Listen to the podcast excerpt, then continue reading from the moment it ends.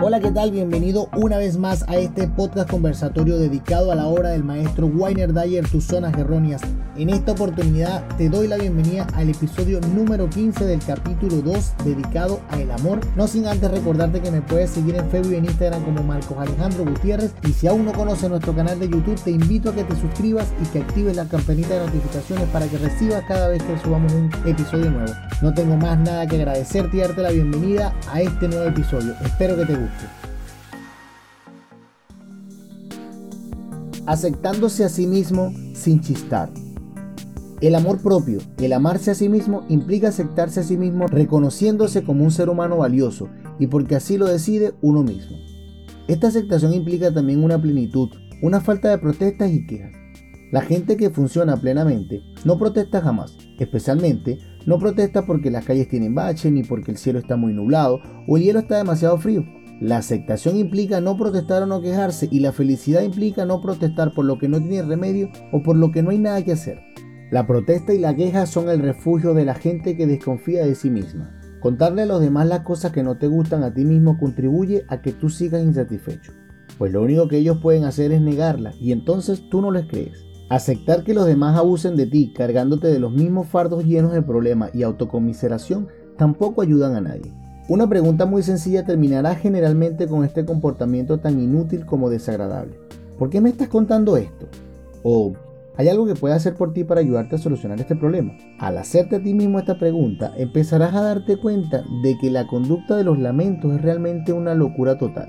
Es tiempo malgastado, tiempo que puedes emplearse mejor practicando alguna actividad de autoestima, como podría ser elogiarte un poco en silencio o ayudando a que otras personas puedan realizarse. Hay dos instancias en las cuales la queja es la peor de tus posibilidades. Primero, cada vez que le dices a alguien que estás cansado. Y en segundo lugar, cada vez que le dices a alguien que no te sientes bien. Si estás cansado, puedes hacer distintas cosas para remediarlo, pero quejarte, aunque sea con una sola persona, Peor aún si esta persona es uno de tus seres queridos, es un abuso de confianza y no hará que te sientas menos cansado. Y el mismo tipo de lógica se puede aplicar a tu no me siento bien. No hemos dicho nada aquí sobre los casos en los que comunicar a los demás de que no te sientes bien pueda significar que estos te ayuden de alguna manera, por más pequeño que sea. De lo que hablamos aquí es de las quejas a los demás en los casos en los que estos no pueden hacer nada por nosotros, aparte de aguantar estos rezongos.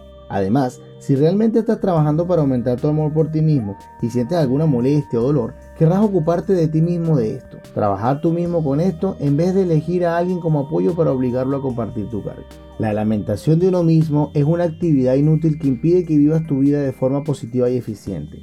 Te impulsa a tener pena a ti mismo e inmoviliza tus esfuerzos por dar y recibir amor. Más aún, disminuye tus oportunidades de mejorar tus relaciones efectivas y aumentar tus relaciones sociales y aunque logres atraer la atención de los demás sobre tu persona, lo lograrás de una manera que sin duda ensombrecerá tu propia felicidad. La posibilidad de aceptarte a ti mismo sin protestar implica comprensión amplia, tanto del proceso del amor por uno mismo como el proceso de elaboración de estas quejas y protestas dentro de nosotros mismos, que resultan ser términos mutuamente excluyentes. Si auténticamente te amas a ti mismo, entonces las quejas a los demás no pueden hacer nada por ti se convierte en una actividad imposible de defender o justificar. Y si encuentras en ti mismo y en los demás las cosas que te disgustan, en vez de quejarte puedes empezar inmediatamente a hacer lo necesario para corregir esa situación. La próxima vez que te encuentres en una relación social con otras parejas, puedes ensayar el ejercicio siguiente. Anota cuánto tiempo se ha empleado en conversaciones en que se lamentaban de algo, ya sea de uno mismo o de los demás, de cosas que pasan, los precios, la meteorología o cualquier otra cosa. Entonces al finalizar la reunión, cuando todo el mundo se ha ido a su casa, pregúntate a ti mismo, ¿qué se logró con la mayoría de las quejas y protestas que se hicieron esta noche? ¿A quién le importan realmente las cosas que nos lamentamos esta noche? Entonces la próxima vez que estés a punto de protestar o de quejarte de algo, recuerda la inutilidad de aquella noche. Y continuamos con un nuevo episodio del capítulo 2 dedicado al amor. ¿Cómo estás, Oriana? Hola Marco, bien. Bienvenida una vez más a nuestro podcast. El día de hoy hablaremos de un título llamado Aceptándose a sí mismo sin chistar. Como te comentaba Oriana, continuando con el tema del amor, este se refiere más que todo a cómo nosotros nos damos amor propio. El amarse a sí mismo significa quererse a uno mismo, aceptarse a uno mismo, valorarse a uno mismo. Sí, Marco, aquí en este tema hablamos sobre la valoración que nos damos nosotros mismos. No necesitamos que otra persona nos valore o nos tome en cuenta para sentirnos bien. Es aceptarnos tal cual como somos. En este tema hablamos bastante de lo tanto que nos quejamos nosotros en la vida, porque nos quejamos todos en algún momento de nuestra vida, de lo complicado que llega a ser, porque muchas veces no podemos cambiar situaciones que se presentan en nuestro día a día y ya eso nos amarga como el día, por lo menos en el país donde estamos nosotros.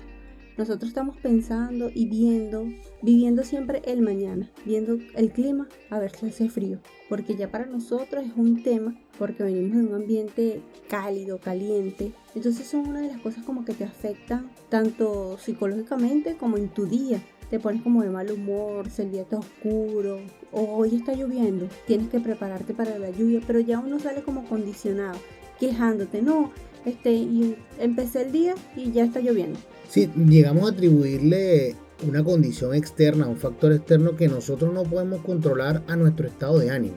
Ciertamente cuando tú citas el tema del clima, podemos caer en esa sensación de que hoy voy a tener un mal día porque es un día totalmente lluvioso, es un día muy frío y no estoy acostumbrado a este clima, lamento que este día exista de esta forma y es una condición que no puedo cambiar. Al final tengo que salir a mi trabajo, tengo que salir a mi rutina, tengo que salir a mi, a mi día a día y no voy a cambiar el clima para mejorarlo. Claro, simplemente es algo que no puedes ir contra la, la naturaleza y va a pasar y es así. Entonces, tomémoslo de la mejor manera. Está haciendo frío, tomémonos un café para calentarnos, caminemos un poco más rápido, porque cuando caminamos un poco más rápido como que nos calentamos y vamos como en sintonía con el día.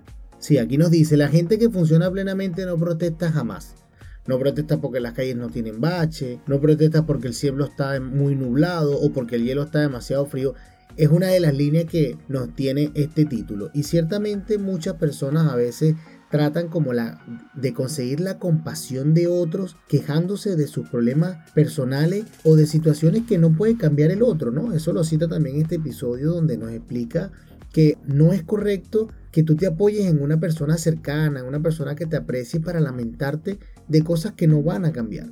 Por lo menos el cansancio. Yo tengo un día difícil, tengo mucho trabajo, tengo muchas cargas emocionales, tengo muchas preocupaciones laborales o personales y lo que hago es tratar de conseguir compasión de mi par o de mi amigo o de mi pareja, también puede ser haciéndole saber qué tan mal me siento sabiendo que eso no va a generar una solución real, sino más que todo como una compasión, una compasión que al final no es saludable. Y es mm, difícil también porque nosotros estamos como condicionados a escuchar y a que la otra persona reciba nuestra charla. ¿Para qué? Para que ciertamente sí nos compadezca, ay que, oye, qué mal, qué, qué lástima. Mira, hasta chisté también en lo que te estoy diciendo, porque es lo que día a día uno hace con la otra persona, pero a veces tiendes a ser como tedioso. Y a uno nos pasa que por lo menos una de las amigas estamos hablando y viene otra que es la que siempre anda quejándose, quejándose, o la que pelea con la pareja. Entonces todos los fines de semana pelea. Y ya cuando tú la ves que viene, una le comenta a la otra, ay, ella viene aquella quejarse con sus problemas. Entonces tú también tienes tus cargas y estás trabajando en tus emociones como para que venga otro también a cargarte de sus emociones. Sí, también hay una, hay una acción inmovilizadora que es cuando también estas quejas nosotros las hacemos de forma psicológica, o sea, lo hacemos como con este diálogo interno en donde nos atacamos nosotros mismos en que no somos capaces de o de repente ciertas cosas no se nos dan como nosotros mismos queremos que se nos den y entonces como no podemos cambiar esa realidad nos atacamos nosotros mismos con decir que, que no somos buenas personas o que no somos buenos en ese algo y eso lo que hace es inmovilizarnos, o sea, nos paraliza porque nos cargamos de esa emoción negativa que no nos la está dando ni siquiera el entorno, no nos la está dando la situación social ni económica, sino me la está dando un ataque de pensamientos negativos que yo mismo me voy dando. Claro, Marco, ya viéndolo de este punto de vista diferente, cuando nosotros nos amamos a nosotros mismos o trabajamos en lo que es el amor propio, debemos dejar aparte lo que son las quejas y trabajar más en manejarla, porque yo creo que siempre la vamos a tener presente.